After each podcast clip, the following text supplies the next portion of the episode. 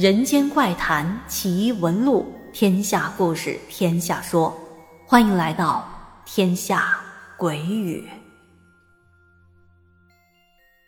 Hello，晚上好，朋友们，欢迎收听今天的天下鬼语，我是天下。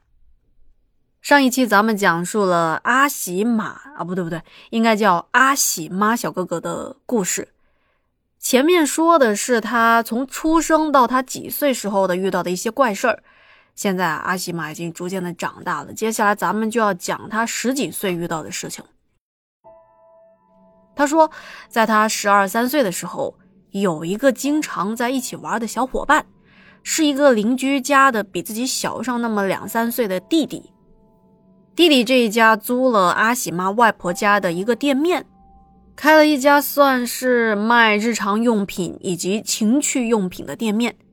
那么对于孩子来说，这店里摆了不少稀奇古怪的玩意儿。阿喜妈自己也说了，啊，那些东西对我们的吸引力极高。可是我们也知道，大人是不允许小孩随意的去碰店里的东西的。我们这些小孩呢，也懂事啊，主要还是怕被骂，所以还算是守规矩。不过，店里有一个存放货品的小仓库。那仓库里的东西可比店面摆出来的那些要多得多。于是，这家店主的儿子，就是前面说到的这个弟弟，他经常叫阿喜妈到他家的这个小仓库玩寻宝游戏。寻宝寻宝啊，倒也不是找那种贵重的物品，对于小孩来说，就是找找店里一些没见过的新奇货物。比如小玩具啦、小卡片之类的这种小玩意儿，阿喜妈也说了，我们会把东西拿出来看一看、玩一玩，然后再放回去，所以并不容易被大人发现。出事的这一天，我们和往常一样来到仓库里，到处啊翻翻看看，然后就看到货架上有一叠光碟。我知道他们家的光碟有一些是出租的，有一些是卖的。我们当时所看到的这一摞没有拆塑料包装的光盘，就放在他们家一个货架的侧面，看着应该是新进的货。于是我们就像发现了新大陆一样，马上一张张的拿起来翻看。看着看着，我们的目光就被一个比较旧的光盘给吸引住了。这张光盘很明显是开过封的，纸质的封面上印刷着的是两军交战在厮杀的场景，嗯，不记得片名叫什么了，但是隐约的记得简介上写的好像是讲述发生在五代十国的历史背景下的故事，应该是一个古装战争片。说实话。这张光盘在众多有着大明星出演的电影光盘中，其实并不出众。但是不知道为什么，那会儿我和小伙伴就觉得，哎，这光盘挺特别的。五代十国，哎，也不是说咱们常见的什么明朝啊、清朝的故事，那是一段什么历史啊？会有什么有意思的故事吗？总之，就是很想看看光盘里的内容。于是，我们就把这个光盘偷偷的藏进了衣服里。那为什么要偷偷的藏光盘呢？因为这弟弟他们家并不允许小孩看店里的光盘，哪怕是出租的。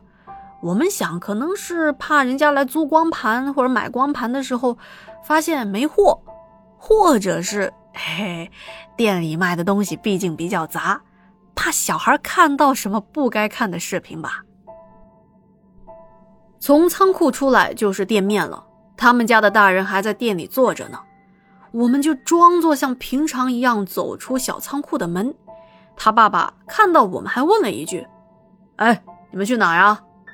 哎，其实我们也不是第一次做这种事情，已经有经验了，也知道他爸爸就是这么随意的一问。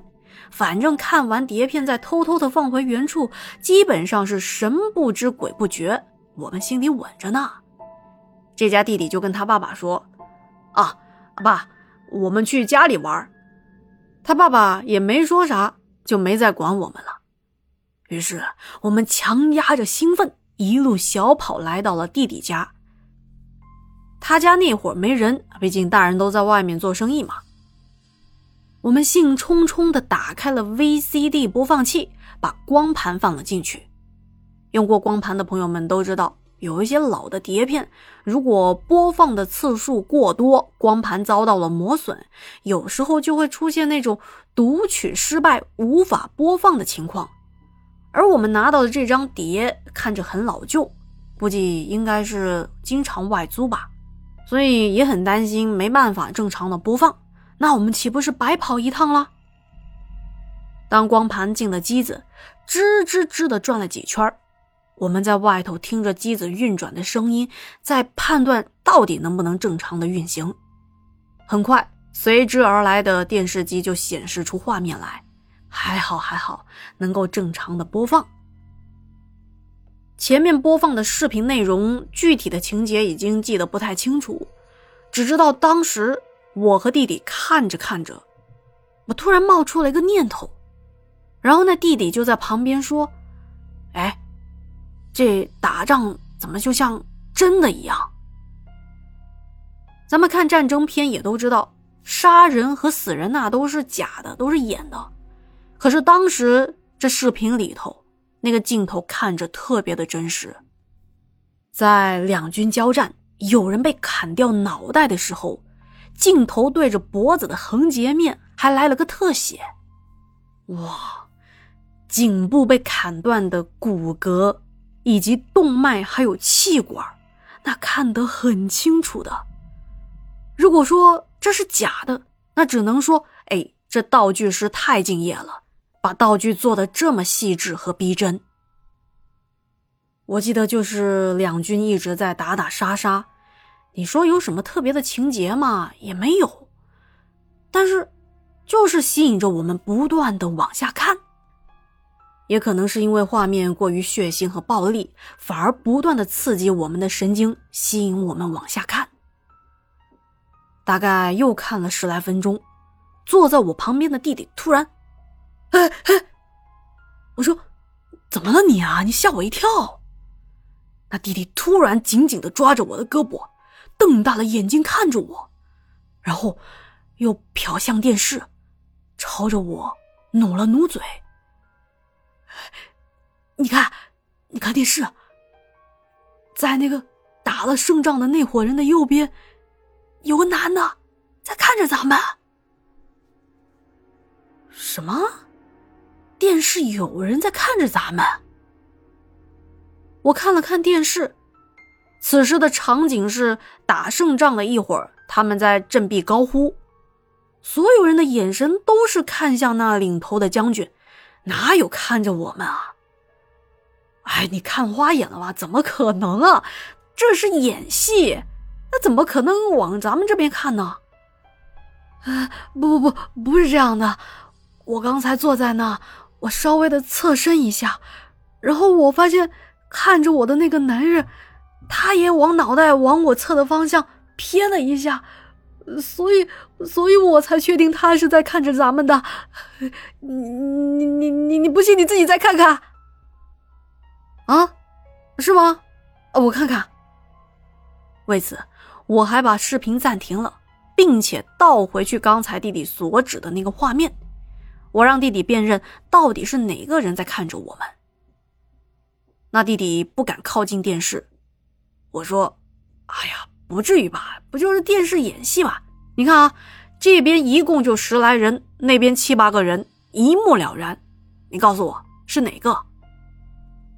可是那弟弟满脸的惊恐，跟我说：“不是这第一排的人，那个人在第三排。”头上还绑着红头巾呢，我就朝他所指的那个地方看过去。从画面上看，他说的那个男人站的有点远，前面又有好些人挡着，于是我只能走到电视机的跟前，用手指头指着弟弟说的那个，我说：“是不是这个啊？”弟弟一脸紧张的看着我，对我点点头。我把脸凑到了电视机的跟前，几乎都贴到电视上了。我仔细的端详着弟弟所说的那个人，看来看去也没看向咱们这边啊。可此时弟弟又突然说道：“啊，那个他他正看着你呢，快快快把电视关掉！”虽然我自己没看到什么奇怪的画面，但是弟弟坚称那个人在看着我们，再加上他一脸惊慌的模样，我也被他吓到了。由于受到了他的影响，我全身也发起抖来，就赶紧把电视关了，然后迅速的取出了碟片。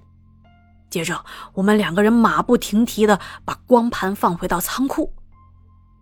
他爸爸看到我们又那么快的回到仓库，还开玩笑的说：“嘿，你们这两个臭小子，是不是偷偷摸摸的做了什么坏事呢？”结果，我倒是没出什么事儿，但是当天晚上他就发起了高烧，烧了好几天。我看他这么多天也不见好，就跟我妈妈说了那天。偷偷把光盘带出来看的事情，我妈妈没好气的把我训了一顿，说我为什么不早点跟大人说这件事情。紧接着拉着我来到了弟弟的家里，跟他的父母一五一十的说清楚了。他的父母当天就请来了一位老太太，这老太太年纪看着不小，满头的银发，但是脚特别的小，这应该就是传说中。呃，裹了小脚的人吧。他走起路来摇摇晃晃的，像一个在摇摆的锥子。我看着他走路的怪异模样，差点笑出声来，但是立马就被我的妈妈狠狠的瞪了一眼。我觉得这样也不太好，就不再出声了。接下来，在场的大人们，包括刚刚请来的老太太，都到弟弟的房间去了。我妈特地交代我在外面待着，不能进来。但是我也很好奇里面会发生什么事儿啊，于是就趴在门房外面，扒着门缝偷看。您猜我看到啥了？我就看到老太太一开始念叨着一些听不懂的话，不太像是我们本地的方言，我也搞不清楚她说的是什么话。过了不一会儿，我看到躺在床上的弟弟。也开口说话了。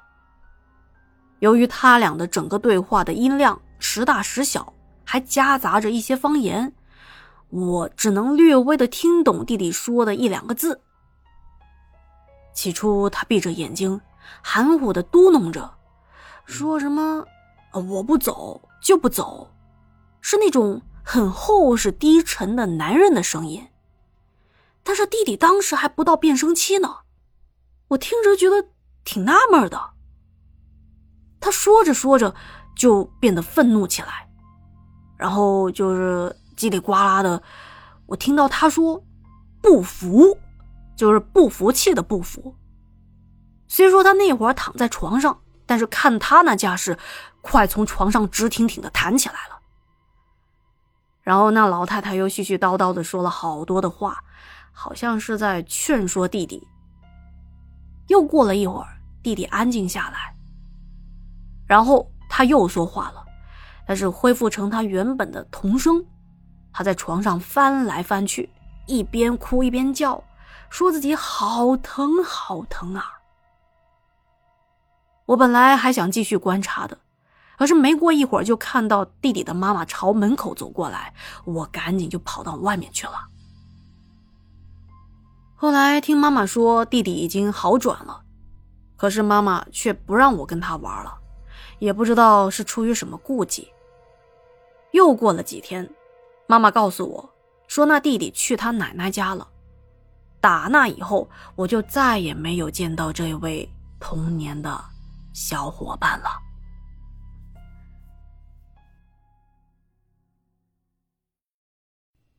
以上就是今天的故事啦。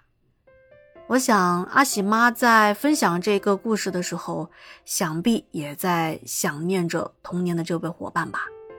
嗯，跟小伙伴一起玩耍的时光总是快乐的，但是期间可能会发生一些事情，导致我们有可能这辈子就再也无法相见。不过，人生就是这样啊，不是有这么一句话吗？人生就像是一趟列车，从出生开往死亡。途经整个人间，在这趟列车上，不断的有人上车，也有人陆陆续续的下车。有的人陪你比较久，有的人只是坐了一会儿就下车了。嗯，对于咱们来说，我希望我的声音能够一直陪伴着您，或者说陪伴的时间能够久一点。嗯，最近也有小伙伴在催更啊，其实被催更也是一种幸福，说明就是有人期待着我讲故事，嘿嘿，还挺不错的啊。不过还是不要催更了吧，毕竟还是有压力的。呃，您要相信，如果我有时间，我肯定是会尽力的。来整理故事，并且给您讲故事啊！如果没更新，实在是因为太忙了，请您多多的谅解。啊，不知不觉又聊了很多。听完故事，要是觉得天下讲的还不错，别忘了点赞、留言和转发。那咱们下期再见啦，晚安。